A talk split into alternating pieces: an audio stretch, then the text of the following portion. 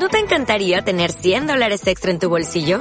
Haz que un experto bilingüe de TurboTax declare tus impuestos para el 31 de marzo y obtén 100 dólares de vuelta al instante. Porque no importa cuáles hayan sido tus logros del año pasado, TurboTax hace que cuenten. Obtén 100 dólares de vuelta y tus impuestos con 100% de precisión. Solo con Intuit TurboTax. Debes declarar para el 31 de marzo. Crédito solo aplicable al costo de la presentación federal con TurboTax Full Service. Oferta sujeta a cambios o cancelación en cualquier momento. Capítulo 4. Loti. Si Sara hubiera sido una niña común y corriente, la vida que llevó en ese colegio de la señorita Michin durante el transcurso de los años siguientes no habría resultado bueno para ella. La trataban más como a una huésped distinguida que como a un alumno.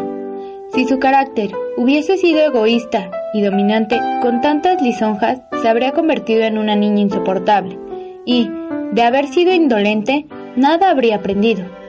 En su fuero interno, la señorita Michin no la estimaba demasiado, pero como mujer de negocios se abstenía muy bien de hacer o decir nada que pudiera desagradar a la discípula más adinerada del colegio. Sabía perfectamente que si Sara le escribía a su padre manifestándose a disgusto o desdichada, el capitán Crew la retiraría de ahí enseguida. La señorita Michin sabía también que si a los niños se les mimaba mucho y no se les prohibía hacer lo que quisieran, se encontraría a gusto en el lugar donde recibían tal tratamiento.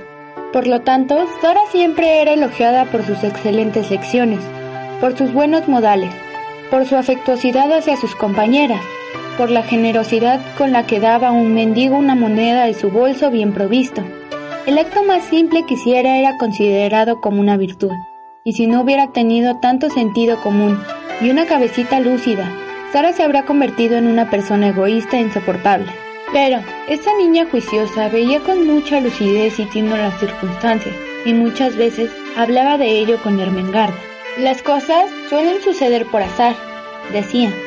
A mí me ha rodeado una serie de circunstancias afortunadas. La casualidad ha hecho que siempre me haya agradado el estudio y los libros, y que recuerde lo que aprendo. El azar hizo que naciera en una familia con un padre hermoso, bueno e inteligente, que me puede dar cuanto quiero.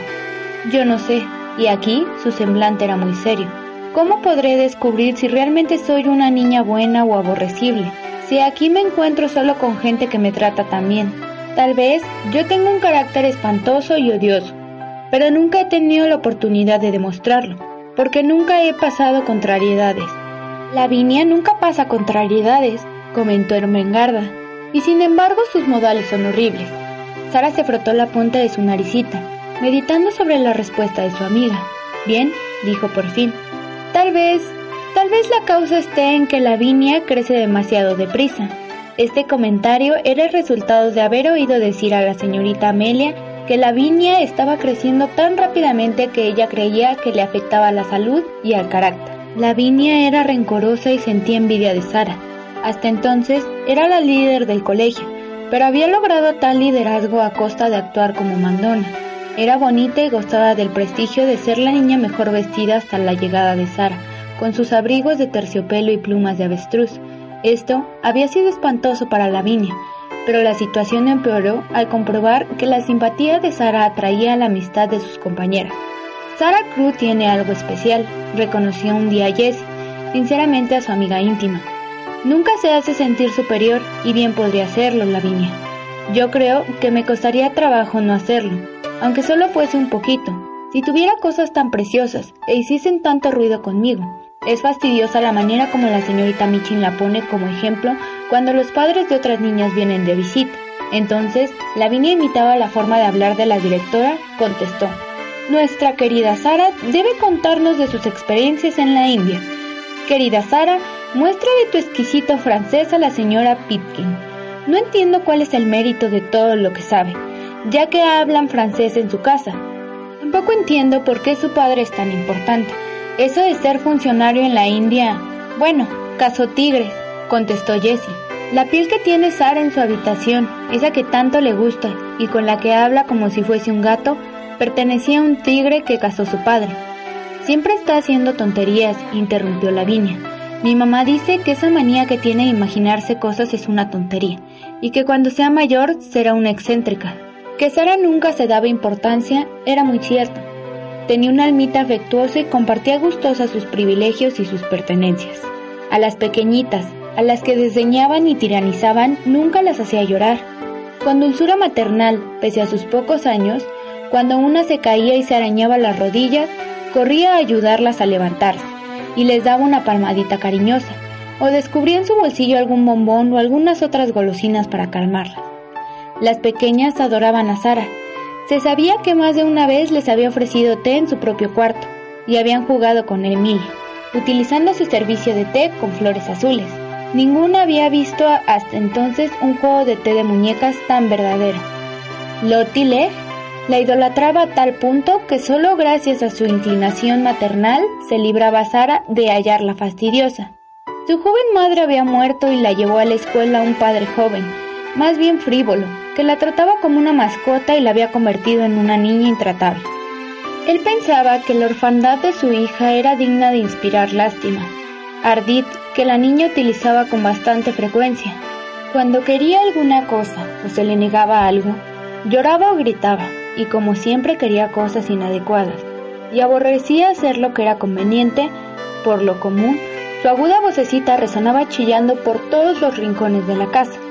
La primera vez que Sara la tomó a su cargo fue una mañana en que al cruzar delante de una salita oyó a la señora Michin y a la señorita Amelia, tratando de acallar los irritados gritos de una niña que al parecer se negaba a sosegarse y alborotaba tan furiosamente que la señorita Michin casi se veía obligada a gritar en una forma imponente y severa para hacerse oír. ¿Por qué estás llorando? ¡Oh!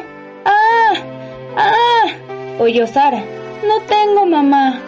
Oh, Loti, suplicaba la señorita Amelia. Basta, querida, no llores. ¡Ah! ¡Ah! ¡Ah! aullaba Loti a pleno pulmón. No tengo mamá. Habría que castigarla, afirmó la señorita Michin. Te mereces una tunda por mala. Loti lloró más fuerte que antes. La señorita Amelia empezó a sollozar. La voz de la señorita Michin se elevó como un trueno. Más, Luego se levantó furibunda de la silla, en un arranque de indignada impotencia y salió del cuarto.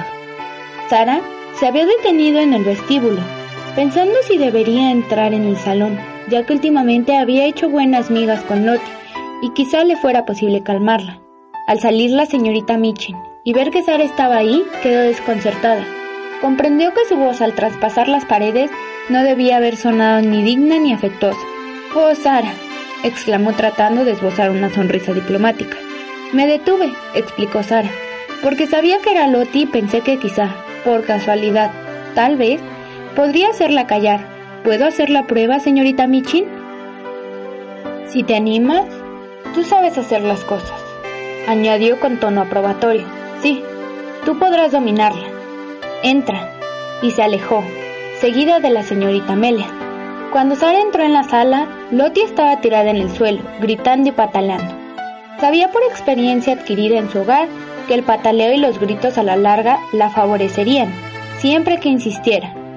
Sara se le acercó despacito, sin saber lo que iba a hacer. Luego se sentó en el suelo a su lado y esperó, excepto por los irritados gritos de Lottie. El cuarto no podía estar más tranquilo. Esto era algo desconocido para la pequeña Lottie, que cuando protestaba estaba acostumbrada a oír a los demás suplicarle, amenazarla y mimarla altivamente. Lottie creyó conveniente comenzar de nuevo, aunque la inquietud del ambiente y la carita pensativa de Sara restó a sus gritos la mitad de fuerza. No tengo mamá. chillaba, pero su voz no era tan penetrante. Sara la miró con una luz de comprensión en los ojos y más interés aún. Tampoco yo tengo mamá, contestó Sara, esto era tan inesperado para Lottie que sin dejar de llorar del todo, preguntó sorprendida. ¿Dónde está? Se ha ido al cielo, dijo Sara. Pero estoy segura de que a veces viene a verme, aunque yo no me dé cuenta, y tu mamá lo mismo. Tal vez en este mismo momento nos mira. Tal vez estén en este cuarto, las dos junto a nosotras. Lottie se sentó de un salto y miró a su alrededor en busca de su madre. Era una linda criaturita de cabellos rizados y grandes ojos redondos y azules como la flor no me olvides. Sara continuó con su historia, casi un cuento de hadas, pero tan real era para su propia imaginación que Lottie empezó a prestar atención a pesar suyo. Le habían contado cuentos de ángeles vestidos de blanco, que tenían alas y corona, pero Sara describía un país verdadero y hermoso donde había personas reales. En aquel lugar hay prados extensos llenos de flores. Narraba Sara como si le estuviese soñando. Lirios mecidos por la brisa y en su ondular emanan un suave perfume que llega a todas partes. Hay cientos de niños que arman guirnaldas y ríen. Nunca se cansan. Parecen flotar. Los muros de oro y de perlas son bajos para que las personas se puedan reclinar y mirar hacia la tierra con una sonrisa y un mensaje de amor. Cualquier cuento habría sido hermoso para la pequeña Lottie, pero este tenía una atracción especial. Se sentó más cerca de Sara y escuchaba embelesada. Sin embargo, el final llegó demasiado pronto y un puchero asomó a sus labios. Yo quiero ir allá, sollozó. En este colegio no tengo mamá. Sara advirtió la señal de peligro y con una sonrisa se acercó aún más a la niña. Haciendo su manita regordeta, la abrazó con cariño y le dijo, Yo seré tu mamá. Jugaremos a que eres mi hija. Emilia será tu hermanita. Los hoyuelos volvieron a aparecer en las mejillas de Loti. ¿De veras? Sí, contestó Sara poniéndose de pie de un salto. Vamos a decírselo y después te lavaré la carita y te peinaré. Loti aceptó muy contenta y salió con sus pasitos cortos detrás de Sara y subió con ella. Ya ni recordaba que toda la escena anterior había sido causada precisamente porque no quería lavarse la cara ni peinarse para ir al almuerzo. Desde aquel día, Sara se convirtió en su madre adoptiva.